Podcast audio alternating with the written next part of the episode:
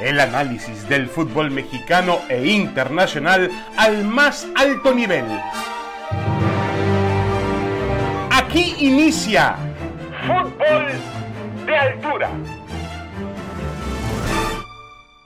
Damas y caballeros, bienvenidos, bienvenidos. Esto es Fútbol de Altura. Aquí estamos en este podcast de ESPN junto a Roberto Mezcunco, Paco Abril de Anda. Estamos eh, en medio de una fecha FIFA.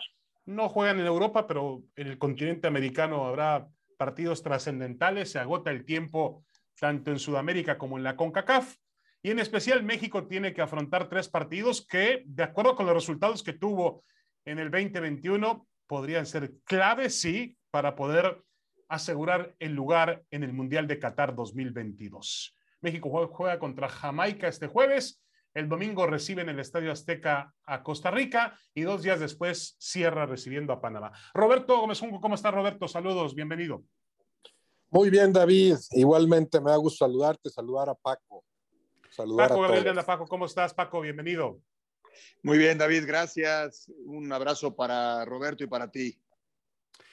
Muchas gracias, igualmente. Bueno, a ver, Roberto, eh, realmente, em, ¿qué tanto tiene que cambiar México de lo que presentó? Porque los jugadores son más o menos los mismos, ¿no? Tampoco hay grandes sorpresas más allá del regreso de Diego Laines, el regreso de Eric Gutiérrez, el de Gerardo Arteaga, que también regresa a esta selección. Más allá de eso, los nombres son los mismos.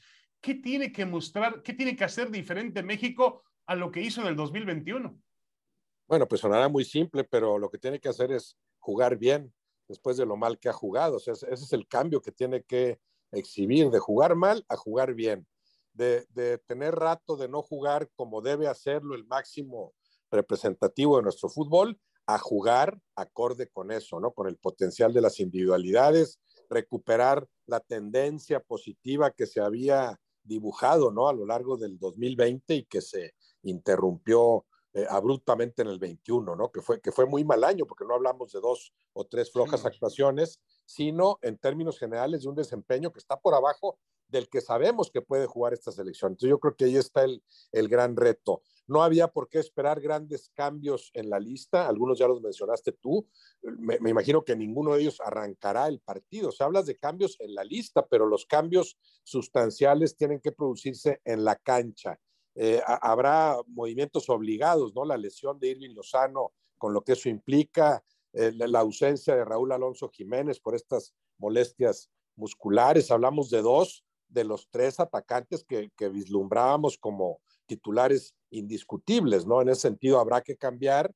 Eh, Funes Mori será uno de los que entrará indudablemente. Y después, ya, ya no por necesidad, sino por, como alternativa en aras de mejorar, yo buscaría también un, un, movimiento en medio campo, hacerlo más, más dinámico. En medio campo veo en este momento como pieza eh, prácticamente indispensable a Edson Álvarez. A partir de ahí sí creo que hay que buscar otras alternativas para jugar como tiene que hacerlo un, el, el, el, equipo mexicano, ¿no? Y, y, haciéndolo, pues lo lógico sería que, que no encontrara mayor grado de dificultad para imponerse a los jamaicanos. Correcto. Eh, Paco Gabriel de Anda, eh, yo sé y todos sabemos que eh, en condiciones normales, naturales, México es mejor que Jamaica, México es mejor que Costa Rica y mejor que Panamá. El problema es que en la cancha hay que demostrarlo. ¿qué, tanto, qué, tan, ¿Qué tanto se juega México realmente? ¿O qué tan presionado? ¿O qué tipo de peligro corre realmente en esta fecha FIFA? Pues mucho depende del partido contra Jamaica. Mucho depende del, primer resultado contra Jamaica que además hay que decirlo, se juega sin público. Eh, entonces eso reduce mucho las posibilidades de los futbolistas caribeños. Eh, si se sacara un mal resultado ahí, pues bueno, México vendría con una, una, presión terrible, ¿no? Ahora, juegas en el Azteca y juegas eh, con algo de público, pero de local, en condiciones favorables. Bueno, tendría que pasar realmente una desgracia para que México se metiera en problemas, ¿no? Pero bueno, ha sucedido también en otras ocasiones. Y ha sucedido con Jamaica, y ha sucedido con Panamá y con Costa Rica. Costa Rica ya nos ganó el Estadio Azteca. Uh -huh. Panamá nos ha metido más de un susto. Y, y, Jamaica nos ha complicado también en algún momento. O sea que eh, sí, México siempre ha sido el favorito, pero no siempre ha ganado. ¿eh? Y México siempre parte como el equipo que no tiene problemas en este, el hexagonal o el octagonal, pero siempre termina metiéndose en problemas, o casi siempre. Eh, tendría que pasar una desgracia en lo futbolístico, se tendría que conjugar muchos factores, ¿no? Que el Tata Martino eh, esté harto, como de repente aparece en sus declaraciones o aparenta estarlo, o no tan motivado, eh, que los futbolistas pues, tengas ausencias, tienes al Chucky, tienes a Jiménez, muchas cosas como para que México se metiera en problemas. Si, si las cosas funcionan normalmente, México se quedaría con, pues, con siete puntos, en el peor de los casos con cinco. Sí, de acuerdo, de acuerdo. Eh, ahora hablando de los cambios, Roberto, hablábamos de, hablabas de algunos ajustes que tendrá que hacer, sobre todo en medio campo, eh, quizá en la defensa. Eh, yo tengo esta probable alineación que llega como un rumor nada más.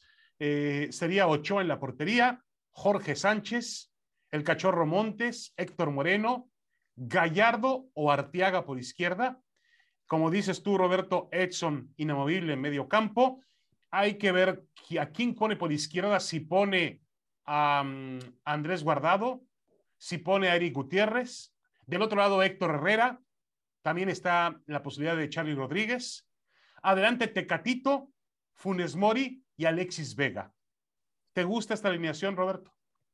El, ataque me gusta, me gusta, bueno, Corona que ha sido titular durante mucho tiempo, que parece poco a poco retomar el, magnífico nivel que alcanzó, no sé, hace un año, ¿no? sobre todo cuando brilló a, plenitud con el Porto. Alexis Vega, que sigue siendo lo, rescatable, no sé si lo único rescatable de las, Chivas. Y Funes Mori, bueno, que sí garantiza en el eje del ataque sigue llamando la atención, obviamente, y, seguirá haciéndolo de aquí a Qatar, la ausencia de, Javier Hernández. Y entendemos que el, hombre fuerte en esa posición sigue siendo Raúl Alonso Jiménez, ¿no? No estando él, Funes Mori me parece buena alternativa. Y en medio campo, sí, Edson Álvarez y, me, hubiera gustado a estas alturas decir, tiene que entrar Córdoba, por ejemplo, pero no, no, no está Córdoba al nivel que, que suponíamos que podía estar hace un año parecía encaminado a ganarse un puesto en esa zona. Creo que Charlie Rodríguez, por el arranque de torneo que ha tenido, debe ser, debe ser contemplado. Y ya la duda será el, tercer mediocampista, ¿no? Héctor Herrera, guardado. Eh, la línea defensiva me gusta. Montes creo que es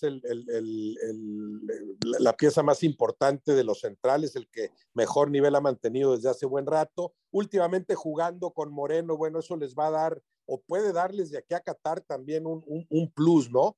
Dos centrales que jueguen más tiempo juntos. Y si eso le añades Gallardo, que también es compañero de ellos en el Monterrey, bueno, y Sánchez garantía por derecha, me parece eh, en teoría, claro, un cuadro sólido, equilibrado. Después hay que ver cómo se comportan en la cancha. Por ejemplo, lo de Héctor Herrera, ya declarar que a la gente le falta pesar, que no pesan como en Centroamérica o en algunos otros lugares de, adversarios de, de, CONCACAF, me parece muy pobre como declaración, ¿no? En lugar de decir, no hemos jugado como deberíamos.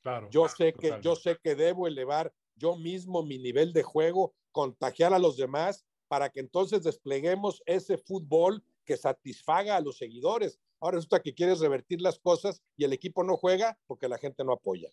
Sí, de acuerdo, de acuerdo. A mí me parece que las palabras de, de Herrera están fuera de, de, proporción. Además, si algo tiene realmente Paco Gabriel de Anda, el fútbol mexicano, eh, algo que presumir es el aficionado mexicano. Siempre está ahí. Lo vemos lo que provoca en la Liga MX, lo que provoca en Estados Unidos con la selección mexicana, con los clubes que van allá, lo que pasa cada cuatro años cuando se desborda la pasión y hacen lo que sea para estar en el Mundial y seguir a la selección mexicana de fútbol. Si algo tiene positivo, yo creo, yo siempre he dicho que el público mexicano, el aficionado mexicano está por arriba de los niveles futbolísticos que ha presentado México en su historia. No tenemos el fútbol que merece esta afición. Pero, eh, Paco, ¿qué opinas tú de las declaraciones de Héctor Herrera y también de la alineación posible para enfrentar a Jamaica? Bueno, en la, alineación me hubiera gustado ver a Johan Vázquez, pero bueno, también con, con Héctor Moreno estás cubierto. Eh, yo quiero ver Arteaga. me, me, gustaría ver Arteaga. Eh, después, en general, la veo bien. La veo bien. O sea, tampoco puedes echar mano de, otros jugadores porque ya la lista es prácticamente la, misma. Sí, no está Córdoba, es cierto, pero porque tampoco está en su mejor momento. No, lo veo bien, lo veo bien. Eh, lo de Ochoa, vamos a ver, no, no, tuvo una buena actuación, honestamente, ni con, ni con Estados Unidos ni con Canadá. Quedó muy lejos de ser un, un arquero de su categoría. Yo, yo creo que Cota atraviesa un mejor momento, pero bueno, son opiniones, no, no, tampoco pasa nada si está Ochoa y también ha mostrado mucha seguridad. De las declaraciones de, Héctor Herrera, más que del aficionado, él se refiere al Estadio Azteca. Y, bueno, yo, yo diría dos cosas. ha cambiado mucho el fútbol mexicano. El Estadio Azteca antes le cabían más de 110 mil personas, hoy le han hecho adecuamientos o, eh, ajustes o, ha habido una remodelación o una, eh, no sé, de, tal manera que, el Estadio Azteca le caben menos personas. Antes los partidos eran a las 12 del día y siempre se llenaba el Estadio Azteca para partidos eliminatorios. Y antes los mexicanos, todos los futbolistas o la gran mayoría jugaban en México, no jugaban en el extranjero, no les pesaba la altura. Todo eso ha cambiado. Y de que el Estadio Azteca no pese como pesaba antes, pues bueno, también tiene mucho que ver el futbolista, porque el futbolista cuando genera un buen fútbol y mete al público, el futbolista mete al público si el futbolista está esperando que el público lo meta a él, pues en, menudo problema estamos, ¿no? No, yo, yo creo que eh, la intención de que no pesa tanto el Azteca puede ser, el comentario puede ser no como lo dice, y menos en un momento donde México ha mostrado un fútbol muy pobre. Realmente no tienes cómo, cómo exigir que el público te apoye cuando tú no le muestras nada al público. De acuerdo. Em, de ahí vamos a las declaraciones que hace eh, Rogelio Funes Mori en una entrevista que le da ESPN, donde él afirma que eh, él no es la solución para que México logre llegar al famoso quinto partido o trascienda en un, en un mundial. Y en eso estamos de acuerdo. México no tiene un futbolista que de por sí pueda cambiar todo el escenario de México. Pero lo de Funes Mori es realmente especial porque fue elegido, es un plan del Tata Martino cuando empezó a ver la situación no muy clara. Es decir, por un lado, vetado Chicharito Hernández. Por el otro, el brutal impacto que sufrió eh, Raúl Jiménez contra David Luis en noviembre del 2020 en aquel partido Wolverhampton-Chelsea, pues obviamente ha generado problemas en su recuperación. Eh, Jiménez sigue en un proceso de recuperación, ha ido mejorando, por supuesto, mucho, pero no, no, no ha llegado a ser el mismo que fue antes del, del impacto. Entonces, de pronto, hoy para el partido contra Jamaica, pues Funes Mori es la carta principal del Data Martino. No está Chicharito, no está Raúl Jiménez y tiene que jugársela con Funes Mori. Realmente, eh, Roberto, lo ves en la capacidad de, tomar ese papel Rogelio Funes Mori. No ha tenido un inicio muy brillante con la selección mexicana. Bueno, el inicio fue bueno, pero después en eliminatoria no terminó por responder. Sí, eh, es un magnífico futbolista, indudablemente, no, pero no lo veo como la carta principal, ni lo veo encaminado a ser el hombre importante de esta selección, para nada. Digo, si todo eh, transcurriera por, por, la, por el camino de la lógica, pues no sería ni titular. Entonces, ¿cómo puede ser la solución o, la gran figura, alguien que ni siquiera está contemplado como titular? Porque lo sería Raúl Alonso Jiménez. Es una buena alternativa ahora que no está Jiménez. Está bien que él mismo reconozca que yo no soy la solución. Bueno, pues obviamente no lo es porque, porque no es una figura ni siquiera del tamaño del mismo Jiménez, de Irving Lozano, de, de, de Corona, de jugadores que sí pueden establecer o marcar una diferencia de cara a la Copa del Mundo, aunque entendamos que tradicionalmente el fútbol mexicano depende mucho más de su juego eh, colectivo. ¿Que puede aportar algo Funes Mori? Sí, sí, por supuesto. Eh, que, que, ¿Por qué eh, Martino le ha dado tanta importancia a, a, la convocatoria de Funes Mori? ¿Qué tanto tiene que ver el poner una pieza extra ahí para seguir prescindiendo de, Javier Hernández sin explicarlo claramente. Bueno, eso no lo sé. Pero en términos futbolísticos, por supuesto que puede aportar mucho Funes Mori. Puedes ganar un partido con un gran gol de él, porque es un, excelente eh, goleador, pero no, si, si, lo consideran pieza fundamental para el éxito o el fracaso del equipo mexicano de aquí a Qatar, bueno, pues ya le están poniendo una carga excesiva, que, eh, que, que, para responder a ella, bueno, no cuenta con el nivel futbolístico tan elevado, ¿no? Paco Gabriel, perdón, ¿con cuántos puntos, con cuántos puntos México se va tranquilo? Ya lo decías tú por ahí, pero ¿con cuántos puntos se va intranquilo de esta fecha FIFA? También, también, tomemos en cuenta que después viene el partido contra Estados Unidos, ya con público en el Estadio Azteca. Por eso digo que es que los puntos que le queramos poner, David, realmente México, México, eh, México va al Mundial de Qatar. O sea, tendría que pasar que pierda con Jamaica y que pierda con Panamá o Costa Rica y después que estés con Estados Unidos. ¿Con cuántos puntos? Pues bueno, yo, yo creo que con siete puntos, todos felices y contentos. Eh, pero aún con cinco puntos, aunque sea una cosecha paupérrima, eh, México se, va a enfilar a Qatar, porque después hay que ver cómo le va a Canadá, que va, van a jugar Canadá contra Estados Unidos. Canadá muy, muy diezmado por, por varios temas, por ausencias, por lesiones. Eh, hay que ver cómo les va a los demás involucrados, a la misma Panamá. ¿no? Por eso yo, yo creo que entre cinco y siete puntos, ¿no? Porque decir nueve pues sí, es muy fácil decir, y, oye, qué optimista eres y, qué valiente. No, no es así. Eh, México ha mostrado que no es un equipo regular, no es un equipo estable, como todas las eliminatorias en CONCACAF, todos los partidos en general han sido así.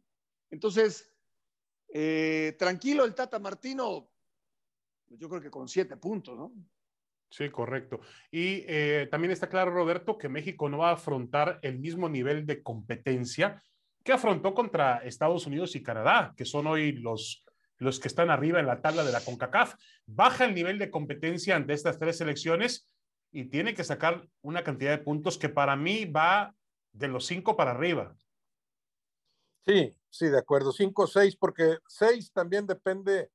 Si, si, pierdes uno y ganas dos, depende también con quién pierdes ese partido. Ustedes imagínense que perdiera en Jamaica y ganar a los otros dos es que los otros dos, Costa Rica y particularmente Panamá, en este momento lucen como adversarios más importantes, o sea, como adversarios a los que más atención hay que ponerles, ¿no? Si pierden Jamaica, pero luego gana los otros dos, casi, casi tendrá el boleto en la mano. En este momento está empatado en el tercer lugar con Panamá. Imagínense que ya se hable de cierto riesgo de caer al cuarto sitio que implicaría un partido de repechaje, eh, en teoría muy distinto al que al de al de previo a la Copa del Mundo de, Brasil, ¿no? que, que, disfrutaron y fueron a pasear a Nueva Zelanda. Podría ser con la misma Nueva Zelanda, pero en cancha neutral, con una escuadra que sí ha evolucionado. No, no sería tan sencillo, ¿no? Pero además sería vergonzoso, ¿no? Pasar otra vez por esa vía. Yo creo que el equipo mexicano garantizará uno de los tres boletos directos y para ellos sí, cinco o seis puntos podrían ponerlo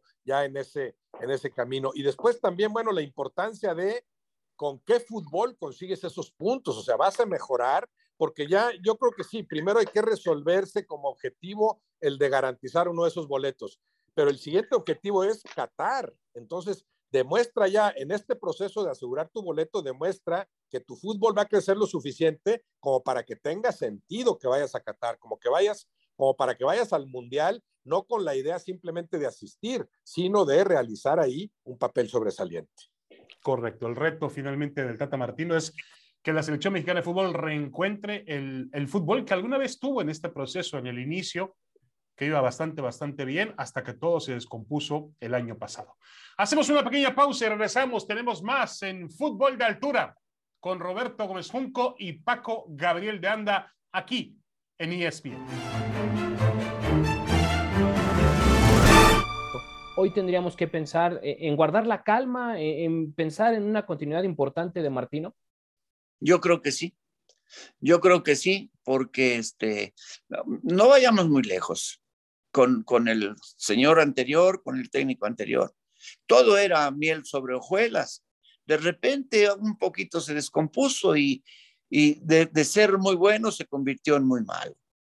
Entonces, ahora nosotros con, con Martino ha habido momentos muy, muy buenos. Por ejemplo, uno escucha las transmisiones de la televisión y de ser el osito no sé qué, se convirtió ahora en algo malo. No, no, no, no.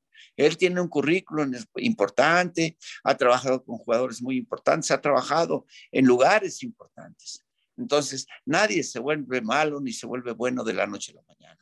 Yo, yo quisiera que le dieran continuidad para que él este, esté, esté más, no más tranquilo cuando, porque el, el joven sabe de fútbol y sabe de fútbol, pero a veces nosotros los mexicanos somos muy, muy, este, criticamos con, con la mano la cintura y siempre pensando en que debe de, de, que deben de cortarle la cabeza a quien sea. Estamos de regreso en Fútbol de Altura junto a Roberto Gómez Junco y Paco Gabriel de Anda, tratando temas de actualidad del fútbol. Estamos metidos en una fecha fija que promete ser interesante y hay muchas declaraciones alrededor de la selección mexicana de fútbol, como siempre. Ahora habla Enrique Mesa.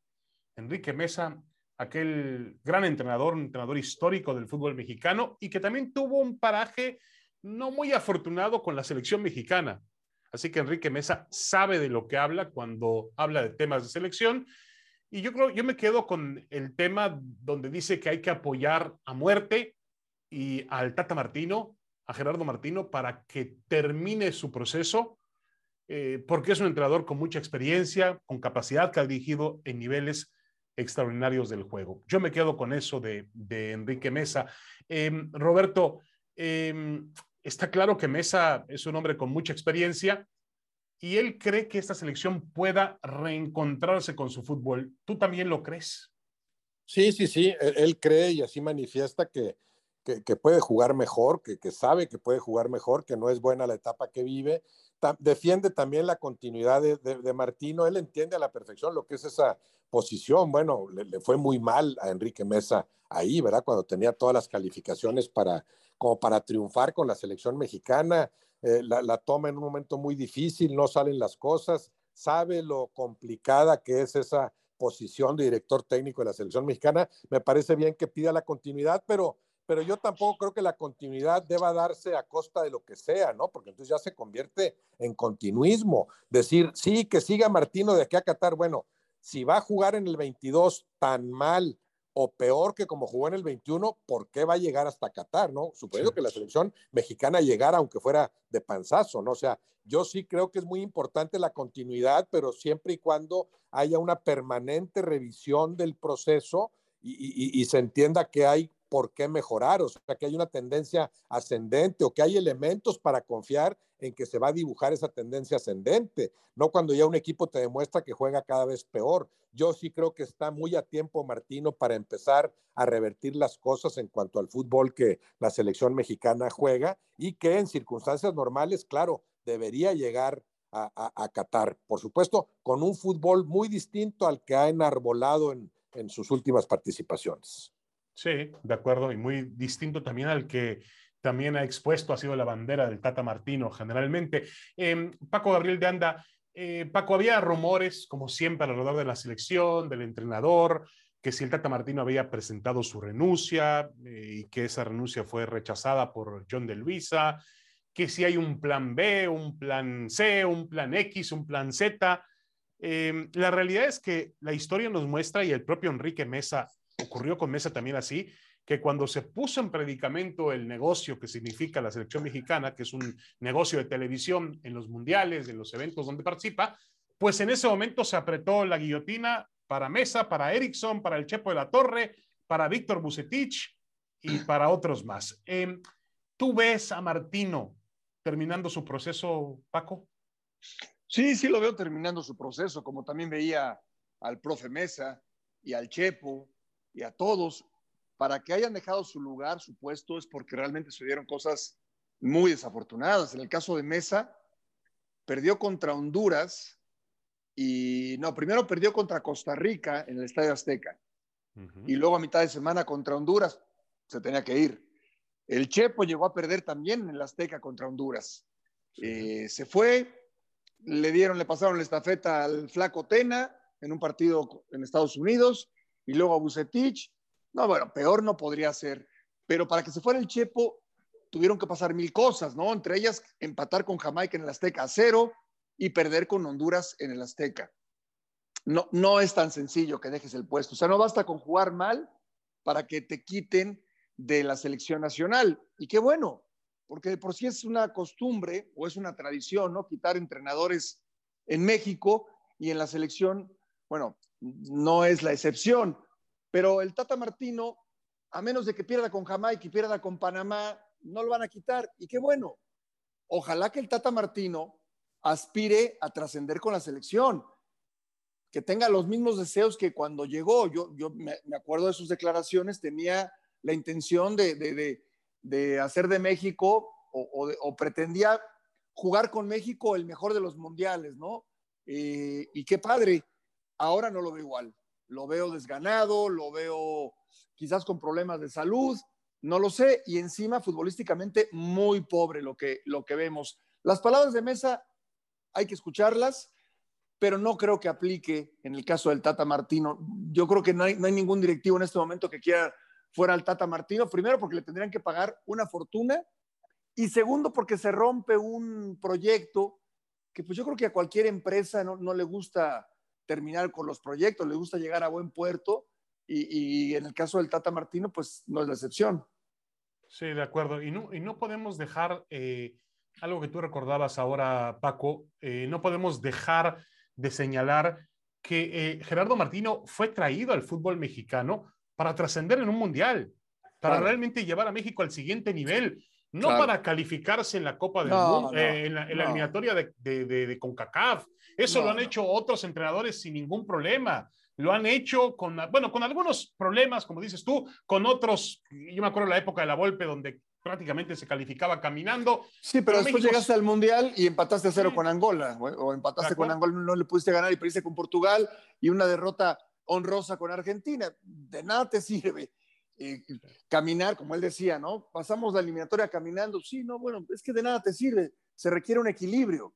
Un equilibrio entre la eliminatoria, que lo importante es pasar, y mejorar en lo futbolístico para llegar a la Copa del Mundo y, y trascender, ¿no?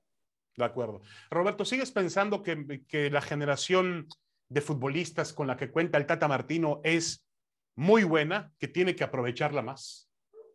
Sí, sí, claro que es muy buena, es muy buena como lo era la, la anterior, el anterior ciclo mundialista, bueno, que incluye a varios de los que todavía siguen ahí, sí, es muy buena, claro que pueden jugar mejor, simplemente hay que tomar como referencia los grandes partidos de la selección mexicana, o sea, si aquella selección del Mundial de Rusia fue capaz de jugarle a Alemania como le jugó, aunque después digan que Alemania, que ya venía cayéndose lo que sea, era la potencia alemana campeona del mundo en ese, en ese momento. Bueno, si puedes brindar partidos como ese, como se ha brindado en otras copas del mundo, como en general lo hizo el equipo mexicano en Brasil, que me pareció una participación muy completa, aunque te hayas quedado en los numeritos en, en la misma fase, ¿no? Entonces, sí, sí se puede jugar mucho mejor y sí hay un material futbolístico con el que no siempre se ha contado, porque eh, estamos hablando de jugadores, es cierto, falta que las figuras mexicanas jueguen en los grandes equipos de Europa, brillen allá, perfecto, pero eso no ha sucedido nunca. Poco a poco se está consiguiendo que más jugadores en el plano individual adquieran ese roce de alta competencia que sí tienen algunos de los actuales futbolistas del equipo mexicano. Para ti, Paco, esta selección o, esta, o este, este grupo de jugadores está al nivel de las mejores selecciones mexicanas eh, que han afrontado un proceso mundialista en, los últimos, en, la última época? Pues bueno, comparto plenamente lo que, lo que menciona Roberto. A mí me gustó mucho la del 2014. y, y, si hubiéramos agregado ahí a Carlos Vela, que estaba en su mejor momento, bueno, habría que ver cómo nos, nos hubiera ido. En el 2018 ya hubo una combinación. Hoy también considero que hay muy buenos futbolistas con una gran proyección, pero, pero se trata de que lo reflejes en una Copa del Mundo, ¿no? Yo creo que a eso aspira México, que esos jugadores que hoy salen al extranjero, que juegan en, en las mejores ligas, no necesariamente los mejores equipos, como jugaron Hugo Sánchez y Rafa Márquez, difícil tener a jugadores así, pero hay una combinación de experiencia, de jóvenes, eh, que juegan en Europa, apuntalados por gente que juega en México y que sin ningún problema podría ir a jugar a Europa. Este, ojalá, ojalá eso lo aproveche el Tata Martino para que en la Copa del Mundo, pues sí, dar un, campanazo. Yo creo, que, yo creo que vale la pena, ¿no? Yo, yo entiendo que, que de nada te sirve, como el caso de Bulgaria o de Turquía, eh, o Corea del Sur, aparecer una vez en semifinales y después no volver a aparecer, pues no. Pero, Croacia, por ejemplo, Croacia ha sido diferente. Bueno, Croacia, sí, pero a Croacia en los mundiales le ganas, le ganaste en el 2002 y le ganaste en el 2014. Pero, pero han, llegado a semifinales donde no ha llegado México, ¿no? Ha llegado a mí me Encantaría, a mí me encantaría ver a México una semifinal de Copa del Mundo, no te lo voy a negar. O sea, yo digo, bueno, a ver, se ha dado en otros casos. Con estos jugadores, con el Tata Martino, si llegas en buen momento, si practicas un buen fútbol, te puede alcanzar, te puede alcanzar. No siempre llegan a la semifinal las grandes potencias. Ya pasó en el 94 con Bulgaria y con Suecia, y, pasó en el 2002 con Turquía y con Corea del Sur. A mí me encantaría ver a México en esas instancias, ¿no?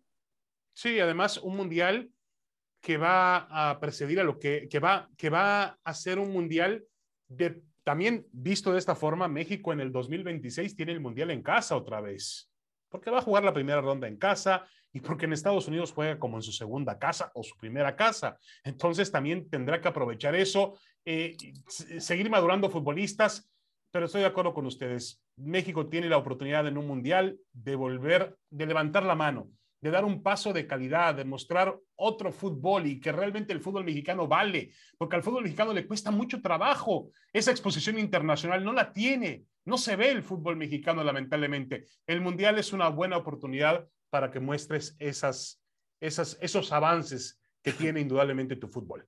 Bueno, ya nos vamos, Roberto Gómez Junco, muchas gracias.